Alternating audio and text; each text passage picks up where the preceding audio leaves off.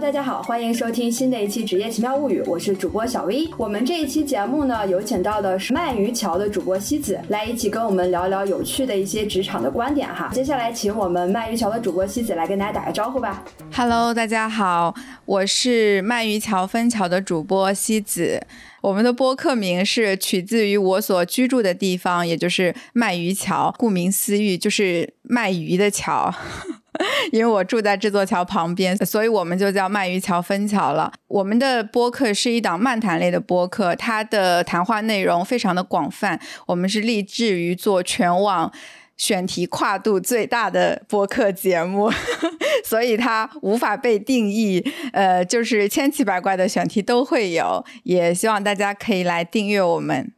好，非常欢迎西子哈！而且我当时是在一个主播的群里面看到西子的，第一次看到他们的这个节目叫卖鱼桥，我就觉得非常的神奇。就我刚开始不知道这是一个地名，我还以为这个节目肯定是跟鱼呀、什么海鲜呀、可能海洋啊、科普之类的有关的，就特别有意思。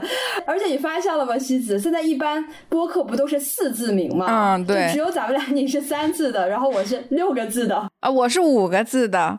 啊，卖鱼桥分桥，对对，我是五个字的。对对对，就会发现我们非常的不卷哈，所以聊到这个非常的不卷呢，就跟我们今天要聊的这个主题有关系哈。所以我们今天的这个节目呢，会跟大家去聊一聊躺平。呃，为什么要聊躺平呢？除了刚才说我们在名字上就非常的引 号躺平哈，还有一点是因为我之前在这个主播群里面跟西子有过一段小小的讨论，去聊到过躺平，所以当时西子的一些对呃躺平的想法，我觉得特别有意思，所以就非常开心。的能够邀请到西子今天来跟我们分享分享他对躺平的一些想法。那首先，呃，西子，你能跟我们分享一下，你觉得躺平对你而言这个定义是什么吗？首先，我想说一下网络上它所流传的躺平，呃，大概的意思是说我不积雪了，我对结果无所谓。它看起来其实是一种妥协和放弃。我觉得这种躺平其实是非常消极的。而我自己所理解的躺平是，它其实是更忠于自己的内心。当我们解决了生存问题之后，我们会去追求更高层次的追求。对人们就会更加追求来取悦自己，活好当下。所以很多人他在职场的态度就是说：“你不要跟我谈理想，谈理想多伤钱呀。” 都很现实，对吧？呃，我只追求我能看得到、摸得着的这些东西。对对，是的。像如今的社会，我们大部分人其实已经没有温饱的问题了。解决掉温饱的问题之后，我们就会开始思考：我赚钱到底是为了什么？钱对我而言，我最终的目的是什么？那如果摒除掉生活在大都市，为了要去买房这种大额的经济压力之外，那钱对我而言，它其他的目的是什么？我相信很多人都有听过富翁与渔翁的一个故事。对这个故事被我妈非常广泛的应用于我，因为我属于典型的北漂，所以每次我妈给我打电话想要劝服我回老家的时候，我妈就会给我讲这个故事。然后我不知道等会儿西。子给我分享点是什么哈？但是我妈每次都会讲说，你看你不管是说这个富翁，你追求了这么累，追求了财富呀，你最后还不是想要去打鱼吗？所以你你你这个努力的过程也没有什么意义啊，因为你追求的结果是一样的嘛。所以我不知道西子你理解是什么样的哈？这个故事，呃，我不是说这个故事它一定是正确的，或者说它就是真理，或者说我们就要去相信它。而是我们要去想清楚，我们赚钱到底是为了什么？我们的拼搏到底是什么？也就是说，你的精神层面的需求是什么？这个富翁的需求最终是跟这个渔翁是一样的，但是也许在他奋斗，在他追求的这个过程中，他自己追求了另外一种不去奋斗的过程中享受不到的自我满足。对对对，我特别的认同这一点。我觉得现在就是很多人，他可能只是在被这个社会裹挟，被。社会去规训着，然后在这个大潮流中就不断的卷在里面，然后就也不知道自己该干什么，只觉得哎呀，你看其他人都拼了，其他人工资都比我高，啊，我也要去拼，我也要怎么怎么怎么样。但是其实当你真真正正想清楚自己的内心，想清楚你所需要的东西之后，这个时候你选择一种躺平的姿态，其实它未必是一个坏事儿。所以我所理解的躺平，它应该是为了让自己开心，它是为了愉悦自己，而不是我不想努力了，或者说我不想进步了的一种借口。嗯嗯嗯，对的对的。其实回应一下刚才也提到的渔翁的这个故事哈，其实我特别认可你刚才说的那一点，就是这个过程其实是非常有意义的。我们可能说最后追求的东西结果是一样的，但是富翁在追求最终的这个结果的整个过程和整个经历中，他获得了一些其他的快乐，而这个快乐可能是渔翁他每天都去打鱼，他享受不到的那种快乐。虽然我每次啊跟我妈去辩论的时候都没有赢过，但是我还想表达一下我对这个的看法。我每次都会跟她讲说，哎。你看，我虽然是北漂，非常辛苦，非常累，但是在这个非常辛苦、非常累的过程中，我是享受的。我虽然知道自己累，但是我觉得我做的这些事情，这个过程是有意义的。嗯，我是有过这种经历的。我还可以举一个我的例子哈，就是我今天刚好我们录这期节目的两个小时前发表了我的一个最新的节目哈，在这个最新的节目里呢，我这个名字叫做一份朴实无华的述职报告，就对我的整个前三十六期第一季的节目有一个回顾。那在这个节目里面呢，其实我也提到了，就是，呃，因为西子刚刚也说了，大家可能看到一些社会的声音会产生一些焦虑。其实我也是，我作为一个主播有主播的焦虑，我不知道西子你有没有哈？肯定有啊。有是吧？播放量很高，然后粉丝数很高，就会觉得说我咋啥也不是？对对，我就会特别特别的焦虑。但是后来我躺平了，我为什么躺平了呢？我在那个节目里面也分享过哈，我在这不详细的去说了。就大概呢，我觉得是我很享受这个过程，因为我是做这种嘉宾访谈的，我跟每一个人接触，跟每一个嘉宾接触。今天跟西子来聊，我就觉得非常的开心，因为我认识了一个新的朋友，我看到了这个人背后的一些。经历和故事，看到了一个新的世界。我觉得这个过程虽然累，但是我觉得非常的有意义，而且我也非常的开心。所以我躺平了。我躺平了，不是指我不努力了，而是指说我不再纠结于那些播放量呀、粉丝数啊这些数据的东西。嗯，那我觉得在这件事情上，你躺平的比我快，我还没有 那么快躺平。对，就是还是会纠结吗？对，因为呃，我我自己是这样子的，因为其实我内心是一个好胜心很强的人，所以我总是会觉得我不比别人差呀，我一定要呃赢过谁谁谁，就是会在自己的内心给自己去预设一个竞争对手，所以我总是会去看一些跟我同期诞生的这些播客，我会去看他们的增长是怎么样的，他们做的怎么样啊，尤其。比较直观的数据就是这个互动量啊、粉丝数啊，还有这个播放量呀，会有这种对比吧？对，然后还有比如说你连续很多天它都没有一个增长的时候，你就会处于一个增长的焦虑。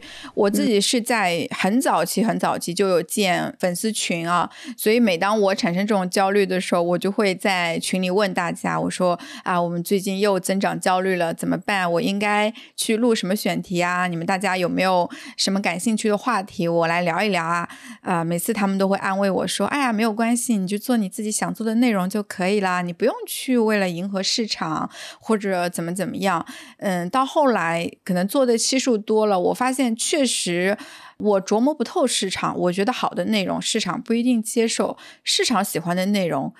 可能我自己觉得好像就是随便做了一做，怎么大家都这么喜欢？所以我觉得，那既然如此，我就要回归到我的初心。对我做这件事情到底是为了什么？我是为了获得别人的认可，嗯，获得粉丝的增长数，还是为了什么别的？这个时候我想清楚了，哦，我设立这个播客的初衷，我是为了让自己有一个情绪的宣泄口，希望自己去抒发一下自己的表达欲，因为。平常你不可能整天拉着朋友，谁要是你家跟我聊聊天，你来跟我聊聊这件事情的看法，对吧？而且人家也没有空，而且你也未必能找到跟你非常志同道合的朋友。那播客对我来说，它就是一个输出口嘛。所以我想明白了这件事情之后，那粉丝数和播放量对我而言就没有那么重要了，因为我的核心是在于我自己的表达。所以也是想清楚了这件事情之后，才让我自己对我节目的选题有了更清晰的想法。我的想法就是，我想要表达什么，我就去做什么，而不是市场想听什么我去做什么，市场需要什么我去做什么。这就是一种心态的转变。嗯。对的，所以我觉得西子，你刚才说的这些，咱们俩的初心是完全一致的。但是你一开始说，哎，你没有完全躺平，但其实我听出来，你到最后可能你躺平也是一种自我和解嘛。我觉得其实你是达到了那种自我和解的状态的。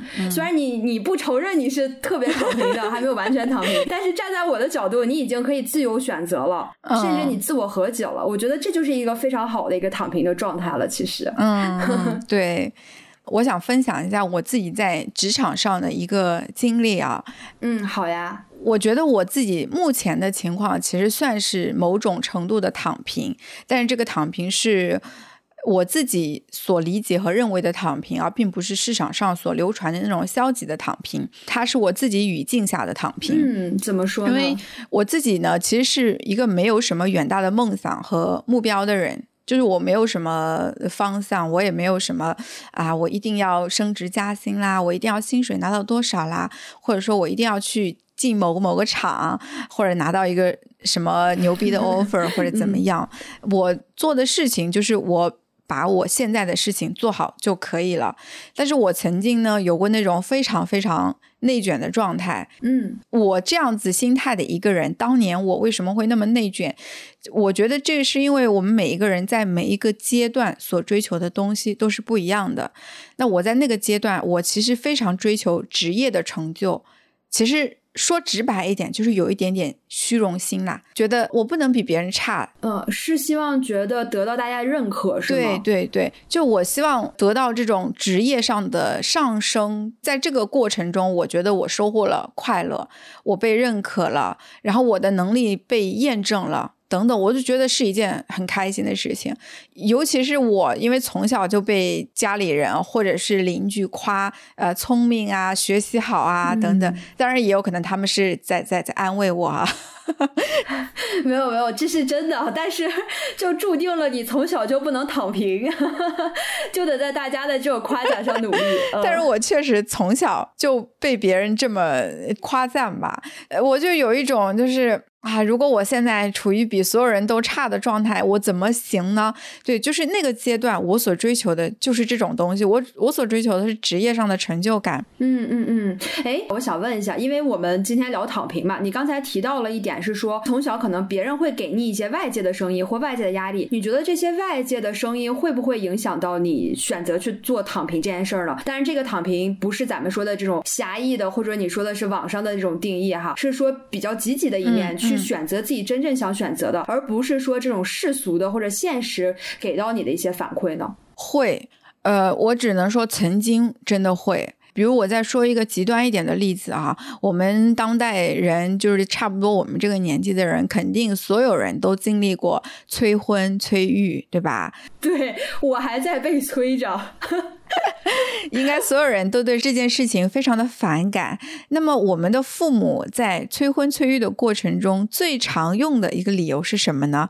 就是你这么晚了还不结婚，我的脸都被你丢光了。哎，突然想到这个哈，有一个想法可以跟你分享一下哈。Sorry，打断你这块儿，就说到中国式，呃，我本来是刚才想说中国式家长嘛，但是其实我又突然想到，我之前有一次跟我的一个心理学的朋友去交流，我会说，你看中国式家长催婚催育都会会说，哎，我的脸。被你丢尽了，或者还有一种比较常见的，就是说别人家孩子，比如说我妈就会说，你看人家西子 啊，现在生活多好，而结婚了，有没有孩子我不知道，但可能会用到说别人家的孩子怎么怎么样，然后你怎么怎么样，有这样的一个对比。然后我那天跟那个心理学的朋友去聊，我说我突然觉得这是一种好像大多数百分之八十中国式家长的一种教育的方式。然后小的时候可能没感觉，长大了之后回头想了一下，我说这不就是 PUA 吗？用现在的流行话说，这是不是 PUA？然后我还跟我那朋友讲说，我我觉得我还是很有觉知和觉察的。我好在小的时候没有被我妈特别的这种 PUA 所有很大的影响，但是我现在有这个觉察了之后，会把它定义为一些，就是也可能是帮我的父母去找借口了。那他们也是这么被教育出来的，一代一代都是这么传承下去的。所以我会说，哦，这就是中国式家长。但是我的那个心理学的朋友就会纠正我说，哎，你不要贴标签，不要说这是。中国式家长，一方面你可能是在帮他们找借口，然后另外一方面有的时候其实你也需要跟你的家里人达成一种和解，你需要跟他们去沟通。但是，一旦说你给他冠上了一个原因或者一个标签，可能你自己这边就停止努力了，你就觉得他们就是那样了，你就没有什么可以跟他们去再继续沟通的点了。嗯嗯嗯，对，所以这个就是刚才你提到这个，我突然想到的一点。嗯，好，呃，那我回到我刚刚说的那个话题上啊，就是这句话，对，像小薇说的，它是非常典型的，我们中国的家长喜欢说的一句话，就是我的脸都被你丢光了。它的本质就是好面子嘛，对吧？就是我，我就是要跟别人去比，别人家孩子有的，我的孩子也得有。但是你说好面子这个事儿。只有家长有嘛？其实我们自己不好面子嘛，我们其实也好面子，嗯嗯对吧？是。所以你前面问我说，从小就是周围的人给我的这种反馈也好，或者夸赞也好，对我的选择会不会有影响？一定是有影响的。对，那这个影响在哪里？就是因为我好面子呀。对对对对，不好面子就是真的无所谓了，就真的佛系躺平了。说到这个佛系躺平，我还其实蛮好奇的，西子，你觉得佛系和躺平这两个词的定义是一样的吗？你觉得？我觉得在某种意义上，它的内核是一样的。嗯。嗯，就是佛系和广义上理解的这种躺平，它是有共通性的哈，就觉得说我不在乎，我不 care 了，对对，只要我不 care，像你刚才说，只要我不要面子了，那谁都不能把我怎么样，对对对，对吧？在我的前期比较卷的状态之后，我突然意识到了这件事情，我想明白了，我图啥呀？对吧？我辛辛苦苦的升职加薪挣钱，我是为了什么呢？后来我想明白了，我就是想要舒舒服服的生活，对吧？那我舒舒服服的生活，我就不能加班呀。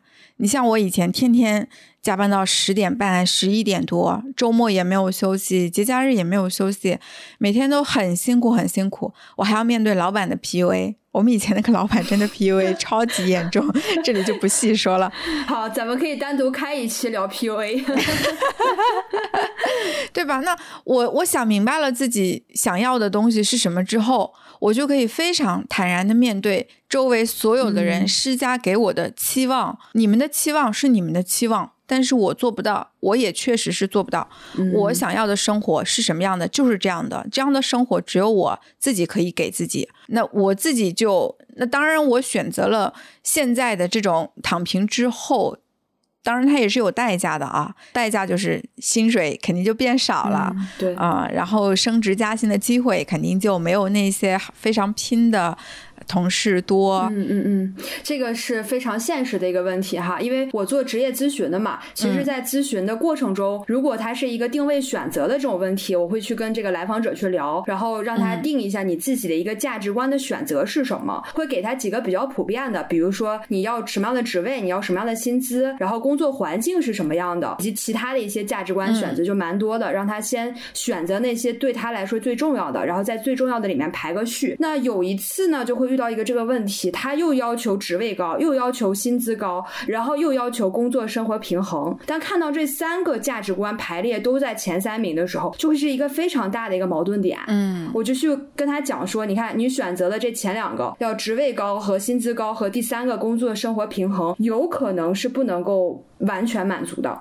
因为我们做什么选择都会有这种呃叫价值风险代价不可能三角嘛，你不可能什么都什么好的东西都是你的，就什么对钱多事少离家近位高权重责任轻，这么好的工作你都能拿到哈，呃有没有呢？一定是有的，但是也要看你自己的能力能不能够得到嘛。嗯，对对。所以当时我跟他解释了这个之后呢，他刚开始的时候肯定还是很不愿意，就觉得说啊，那我觉得这个就是我想要的。你作为职业生涯咨询师，你不是应该帮我搞到一个这样的工作吗？但是后来我。我跟他解释了，我说：“你看你的能力对吧？你的能力放在这儿，然后你要求第一个、第二个，那这些公司在哪儿呢？你对应的这些职位，那肯定一看就知道是这互联网大厂的，然后肯定需要九九六大小周的啊。现在可能取消大小周了哈，所以大家可能知道是哪个公司了都。对，但是还是要跟他聊，看到他现在那个状态，后来他自己也意识到了，确实没有办法保证两者兼顾，所以他就选择了其中的一个，也认清了这个现实。嗯，所以他最终选择。择的还是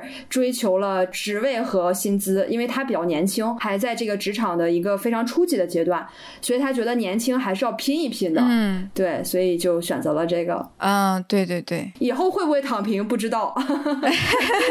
对我自己其实也遇到过蛮多这样的候选人的，因为我是 HR 嘛。嗯，我们公司是一个相对还比较轻松的公司，就是加班几乎是不太有的啊，真幸福。但是薪水就也没有很高啦，就比较可能中等吧。那像有一些候选人，他最后就会拒绝了我们公司，去了呃，可能加班更多，但是工资更高，或者是去了上海、去了北京这样竞争压力更大的一些地方。他们给到我的理由都是：我现在还年轻，我要先拼几年，我要先攒一点钱。嗯，挺多人其实会选择这样的方向的。我这里还想再展开延伸说一点点的，就是前面小薇也提到啊，你那个来咨询的这个小伙伴啊，他既要又要还要，对对，你这个成年人不做选择，我全都要。你也提到了说，哎，有没有那种真的又轻松、工资又高、又符合自己价值观定位的这样的企业呢？呃，对，确实是有。但是想要说明的一点是，如果这个人他的能力可以拿到薪水又高又很轻松的 offer 的话，那他当年一定是拼搏过的，对，他也是努力过，他也是奋斗过的，他才能到达目前的这个 level。他不可能从一毕业就是一直躺躺躺。躺躺躺平过来的，你就算你是富二代都没有这么轻松的。对对对，你这个说的我特别特别的认同，就是说他因为前面做了那个努力，所以他的能力能够够得着他想要的那个职位嘛。有一句话不是这么说的吗？就是你看似好像呃完全没有努力，很轻松，但是你不知道这个背后付出了多少的汗水。嗯嗯，所以这也引申到另一个话题，就是当我们想要去选择一种躺平的状态的时候，我们应该要去思考和考虑什么？这就是你要把。他可能会面临的后果，你要提前考虑好，并且要去预设这种后果你自己是否能承担，并且你要把这个时间线去放的足够的长，你不要觉得哦一两年我都可以接受，你要把它放到五年、十年、二十年之后，你是否还能接受这样的状态？因为。如果你真的选择了我不要拼搏了，我不要奋斗了，我就是得过且过，我就现在的日子活得挺开心的啊，就像我现在这样啊，我现在就是这个状态。大家可能觉得你在凡尔赛，我我没有在凡尔赛，是真的。我说一句实话啊，我没有为什么我没有在凡尔赛，我身边的同龄人或者是跟我。同一届毕业的同学，他们的薪酬基本上都是我的两倍。比我晚毕业的学妹，他们的工资也是都比我高的。而且我自己是做 HR 嘛，我自己同龄人拿多少薪酬，我再清楚不过了。嗯，所以你的这个经历其实刚好可以验证你自己刚才讲的嘛，就是说你选择躺平了之后，要知道这个付出的代价是什么。对对对，是的。像我之前说，我之前非常非常卷、非常拼的状态的时候。呃，虽然不是很多啊，但是我那个时候的薪酬是八千块钱，但是跟我的同龄人差不多，都只有三千、四千这样子，就我是他们的两倍还要多。我其实是非常享受这种叫成就感，或者说。遥遥领先于友商，这个手机发布会很喜欢说的一句话。对对，我自己其实是很享受这种状态的。对，但是现在我做了这样的选择之后，我现在的薪水只有别人的一半，甚至还不到，我也可以很欣然的接受，因为我不想要再跟别人去拼薪水，我只想要。我自己过得开心就可以了，因为我有很多的业余的爱好，比如说做播客啊，所以我需要有大量的时间来录播客、剪播客、做选题，就意味着我不可能上班非常的忙，因为我就没有那么多业余的时间。其实做播客这个事情，它也不能挣钱，对吧？它纯粹就是个爱好。不说到不能赚钱，突然有一点稍微的扎心。但是这应该是我们每一个做播客的人在做之前就已经想明白了的一个事情。没应该没有人说我做播客是为了挣钱吧？那我觉得他有点太年轻了，去做短视频了。对，不如去卖保险。对，然后特别有意思哈，上次可能跟西子也分享了，就是学到了一个新的名词。我们一般都会自嘲说我的播客是足底播客、鞋底播客哈。学了一个新词叫口香糖播客，这个要要有版权的哈，这是出自亚文化人的主播李生气他讲的，就是口香糖是粘在鞋底的，就比鞋底还要低。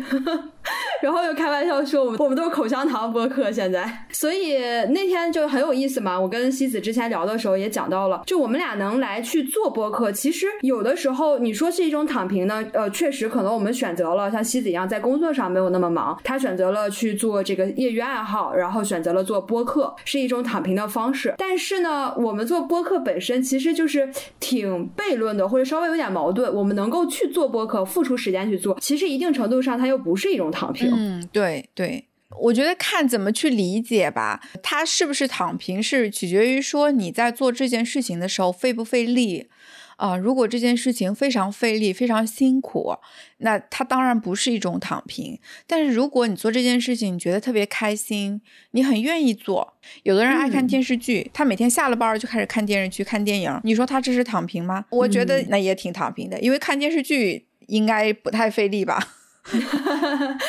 所以其实有的时候挺有意思。我之前有一个大学同学特别喜欢打游戏，然后他毕了业呢就去广州那边一个游戏公司，天天做的事情就是打游戏。因为他好像是那种就需要在游戏里面找 bug，嗯，所以他就需要打游戏，然后看看每个关卡里面有没有这种 bug。刚开始大家都特别羡慕他，你想男生啊就觉得说天呐，你的工作就是打游戏，你太爽了。但是这个人做了一年就离职了。大家都是觉得非常不可想象，这么好的工作为什么会离职呢？然后我就跟他聊，结果他告诉我说，他本来会把打游戏这件事情当做是自己的一个娱乐方式，但是这个变成了工作之后呢，一天八个小时都要上班打游戏，下了班之后他也想要打游戏，发现觉得跟公司做的事情是一样的，他突然就觉得不开心了，他就不想玩游戏了，但是他又没有其他的爱好，所以其实有的时候需要找到那个平衡点，就确实很难。有一些人过来问我说，哎，我是不是要？找一份自己特别喜欢的工作，但是。就像张爱玲不是说过那句话吗？就是娶了红玫瑰，红的变成了蚊子血，白的还是床前明月光；娶了白玫瑰，白的是衣服上的范例，然后红的还是心口上的朱砂痣嘛。其实有的时候你选择了这个工作，你觉得很喜欢，但是大家都可能会有七年之痒，甚至不用说是七年之痒，一年两年。现在按照这个工作节奏，大家可能觉得说，哎，这个工作已经变得不是呃我当初那么那么去喜欢的。其实还是要在你真正喜欢的这个领域里面，不断的去给自己创造。一些有意思的点，去给自己创造一些成就的事件，才能加深说你对这件事情的一个热爱的程度，就不仅仅是停留在说我对他感兴趣、喜欢的一个表层了。这个可能是我对工作的一些思考和理解哈。嗯，呃，我鲜少见到有人把兴趣爱好变成工作之后，还能非常的热爱它。就真的很少，是吧？至少我身边的大多数人啊，进入到他理想的那个行业之后，会发现哦，原来跟自己幻想的不一样，可能就会因此而对他失望。但是原本挺好的一个爱好啊，就这么给整没了。嗯，对对对，哎，说到这儿哈，我真的（括号稍微给我的电台打一个小小的广告）。我为什么当初想做我的电台的一个初心，其实就是因为很多人他看到这个职业，看到了这个爱好，觉得哎挺有意思的，我想去做，但是他不知道这个职业的现实真实的情况是什么。所以我当时做这个台的一个初心，就是采访一些真实的这种职业的嘉宾，然后问问他们一天的工作都做了哪些，然后他们在这个工作中的哪些真实的体会，然后让别人。听了这个节目，比如说我最近录的一期是理发师吧，比如说有的人就觉得，哎，发型这么帅，我可以去做理发师给别人剪头，但是他就只觉得说给别人剪头很简单呀，他不知道这个背后还有很多其实非常需要专业去付出、付出时间、付出努力的东西，所以他听了这个节目之后呢，会有一些理性的思考，更认识到这个职业的真实性是什么，所以这个是我当初做我的电台的时候一个小小的一个初心哈。之前我们也有粉丝有提过，想让我做这个系列，就是他说去破除一下很多人对于很多职位的不了解的美好的幻想，就是它的真实面是什么样的。我肯定是做不了这个系列的节目啊，因为呃，首先我的节目定位不是这样的，其次它也不是我想要表达的内容，再者就是我要去找这么多不同职业。业、不同行业的人，也也不太容易。欢迎他们来听听我的台。对对，所以我们麦鱼桥的听众对于这个选题感兴趣的话，可以直接去听小薇的他们的职业奇妙物语。谢谢谢谢。但是我看了麦鱼桥的节目，其实你们麦鱼桥的节目，哎，开始商业互吹了，突然感觉。但实话实说哈，我看你们最新一期节目，光那个标题我就读不懂是什么意思，就是也有非常强的职场专业性。所以这就是片头我说的，我们是致力于做全网选题最广的播客节目，就是我们选题的跨度非常非常大。我们最新的那一期节目其实是讲 iOS 开发的，嗯。苹果每年在开发布会之前，它会专门针对开发者会有一个发布会，叫 WWDC。对，我们是针对于这个发布会上它发布的一些内容，然后去谈一些，呃，我们邀请的都是行业。比较顶尖的这些 iOS 开发者啊，就是可能像呃谷歌啊这种一线公司的，让他们谈一谈对于这个技术的想法呀。对，所以你看，听我们台的一些职场人，如果对这个感兴趣的话，欢迎移步到鳗鱼桥去听听他们最新的一期节目哈。那我们这个太专业了，你们台应该不太有这个吧？因为我们这都是，它还不仅仅是程序员这么大的范畴，它还是程序员里面一个再。更加细分的领域，我们除了这个选题之外，我们还有什么？我们还有去菜场买菜，对对对，很有意思。就是，然后我们有聊音乐啊，对吧？然后有聊数码产品呀，然后有聊户外啊，嗯嗯，也有聊职场，职场比较少。所以你知道吗，西子？你刚才说你们卖鱼桥分桥是致力于说，呃，全网最这个主题最多的。那我的台就可以致力于全网来收听的职业类型最多的。所以可能会对你们这个感兴趣的，可以去听一下哈。虽然他们那个标题每一个字我都认识，每一个字母我都认识，但是我并不知道这期节目是讲什么的。然后实话实说，我也没有听。我还更喜欢听买菜的。好，话说回来哈。我们其实刚才聊了很多，就很有意思的啊，不仅仅是说围绕着躺平了，躺平这个主题下面也聊了很多自己各自的一些故事哈，还有聊了聊我们台，因为毕竟是一期串台节目嘛，所以这种商业互吹还是必须要有的。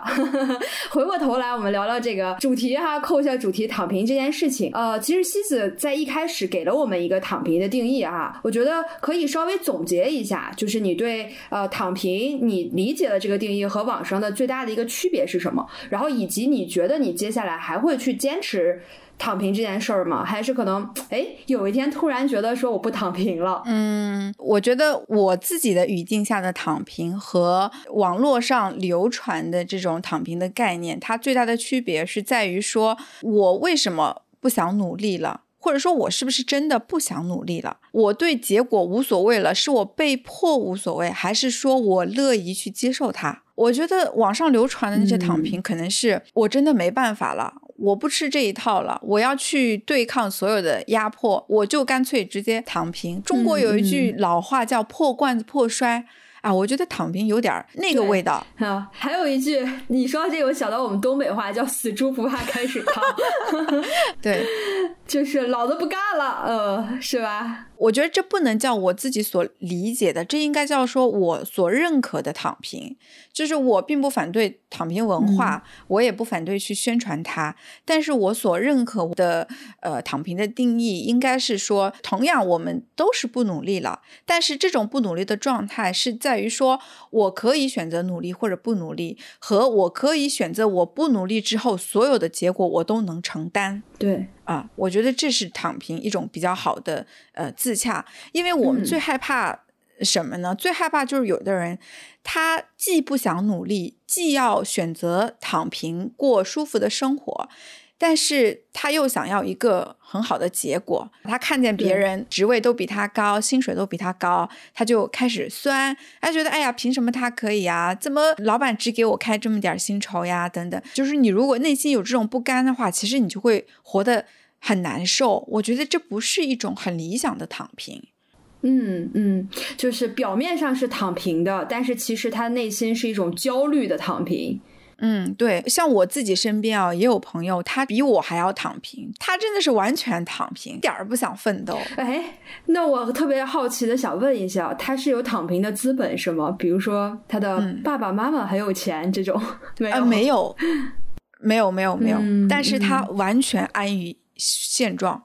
他还活得特别好，特别开心。然后呢，他的朋友包括我，可能最开始也会劝一劝他，觉得，哎呀，你你你稍微长点心吧，努努力吧，怎怎么怎么怎么着。但是他就对这一切都，他也不想听，他也听不进去，他就觉得啊，你们都不要管我，我这样挺好的。过了几年之后，我发现，哦，他确实挺好的，他活得挺开心的呀。他为什么要那么努力呢？对不对？对，我觉得这种状态也很好呀，只要你能接受这个结果就好了嘛。虽然他的工资没有他的同事高，没有他的同龄人高，但是。他就无所谓啊！你说的这个人，这个故事，其实我觉得他是最符合这个“躺平”这个词的原始定义的。就是这个词，我也稍微查了一下哈，应该是来自于豆瓣的那篇文章。那篇文章的作者他提到了躺平，然后那个作者呢，其实就是嗯，跟你的这个朋友其实蛮像的，也不是什么富二代呀，也没有说特别强的这种躺平的资本，但是他就只要花很少的钱，每个月好像吃喝什么的钱就一百以内吧，就很少。他花的钱少，所以。他就不需要赚那么多的钱，而且他不会觉得说我今天要买这个，明天要买那个，只要自己的物质欲低了，其实他就觉得这躺平就无所谓，因为自己追追求的就是这样子的，他也不需要有钱来去买更多其他的物质方面的一些东西。所以你分享的这个人的故事，我觉得刚好是非常符合“躺平”这个词在网上流传起来的这个最原始的这个源头的哈。呃，然后回答你的第二个问题啊，呃，是不是会一直保持目前躺平的这个状态？我不敢保证，因为我永远没有办法保证明天的事情。举个例子，比如说明天我们家突然遇到了一个什么灾害，破产了，突然变得很穷了，我想躺平我也没得躺，我只能去卷呀，我只能去赚钱呀，对吧？就是如果说是。基于我现在的生活的状态和心态来说，我肯定是会保持的。但是你永远都不知道明天会发生什么事情，包括未来，如果我生了小孩儿，你说有了小孩之后，我还能躺平吗？或者说我会不会鸡娃呀？这个都不好说呀。你只有你走到那一步，你才知道。你现在说啥都是白说。有的人他生小孩之前说的，哎呀，以后我有了小孩，我就要让他健康快乐的长大，我一定不会鸡娃 啊，他未来怎么样我都没关系。哎呀，就到生的时候，谁也不知道心态会不会有变化。我觉得这个真的太难保证了。反正我是不会去打包票，保证我自己说我以后一定会怎么样怎么样。我觉得特别有意思哈，就是这个回答是我意料之外的，因为我们今天聊躺平之前，咱们也稍微沟通过嘛。我觉得是你会一直选择这个状态，然后也要一直为这个价值观而努力哈。但是你刚才给我的这个回答，其实让我感觉到确实非常真实。所以一年之后，咱俩可以再约一期节目，再聊躺平，看看那个时候你是不是躺平的状态哈，就很有意思。所以我现在说的话，它只能代表我现在的观点，可能说不定节目发布的时候，我的观点就变了，都有可能的。对对对，确实是。所以哈，大家听到了，以上所有我们俩的讨论，仅限于此时此刻，甚至都不是你听到的那一刻，是我们录制的这一刻。对 对。所以既然说了这个观点哈，我觉得节目的最后呢，也可以稍微做一个小小的总结。所以我和西子对躺平的认知，我觉得咱们俩还是非常一致的，就是我们都会觉得，我们理解的躺平，不是网上所说的那种比较负面的、消极的、什么都不努力的这种。躺平，而反而是一种自由的选择。我觉得说到自由选择这个，可能我多说两句哈。我觉得也呃非常的有意思。就是我一开始对躺平的理解，就是那种非常狭义的，就是你完全不努力了。但是后来有一天，我突然想明白了，它是一种自由选择，是因为什么呢？我在公司会非常有 peer pressure，我们公司的人每天都打扮的特别漂亮，然后穿些什么花裙子呀之类的，然后会觉得就很累。然后有一天我突然穿了一条运动短裤去公司，然后我就哇，好舒服呀！然后我突然觉得说，哎，那这是不是也是一种躺平呢？因为我自由选择了，我愿意去选择我穿这个，不跟他们去卷。其实这也算是一种躺平的状态嘛，所以我觉得可能真正的躺平不是说我就不努力了，我就佛系了，我什么都不去争，什么都不去做，而可能在某些层面的意义上，它只是特别小的一个点，自由的选择你今天穿什么样的衣服了。不在乎其他人的一些想法。所以，其实“躺平”这个词没有那么的严肃，或者说大家都要立个 flag 说啊，我躺平了。反而这件事情是在整个的生活的过程中，自我的一点一点的小小的和解。所以，我觉得自我和解、自我选择、自由选择这些都可以统称为躺平。嗯，总结的非常到位，鼓掌。谢谢西子，今天显然没有聊够哈，我们还有很多这期节目里面挖掘出来的非常有意思、非常好玩的点，所以也期待说接下来有可能会跟西子再录几期，呃，PUA 的或者职场的其他的相关的一些节目哈，也请大家敬请期待吧。好，那本期节目的内容就这么多啦，我们跟大家拜拜，拜拜。